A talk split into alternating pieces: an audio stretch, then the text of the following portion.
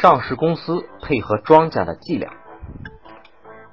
跟一位出狱不久的庄家聊天，他面色看上去不是很好，一直对当年耍弄散户的行为很内疚。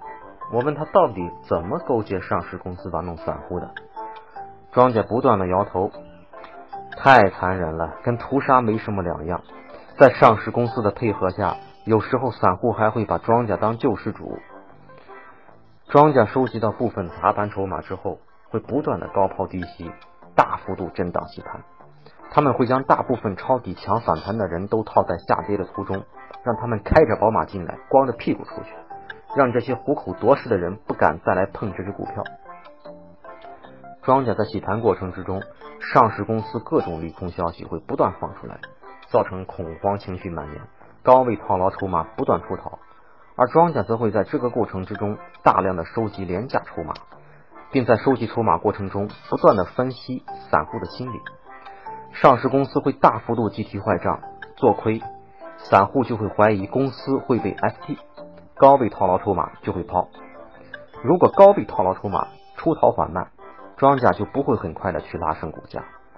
上市公司配合庄家可不是乱放利空的，应收账款收不回来，销路下降。主营业务萎缩啥的，都是做出来吓唬散户和抄底的人。上市公司早就想好了，到底是赚钱还是赔钱。他们安排摊销的费用早就摊销完了。当庄家收集到足够多的筹码要拉升时，财务报表当然就好看了。很多人就好奇啊，为啥上市公司会这么乖的配合呢？我们之前说过，上市公司的股价老是鬼样子，高管层对大股东啥的也交代不过去，他们自己也也赚不到什么钱。他们跟庄家勾结，庄家收集筹码过程之中，上市公司高管们的老鼠仓也就跟着吃饱了。只要庄家一拉升，他们的老鼠仓那就是大把的银子进账啊。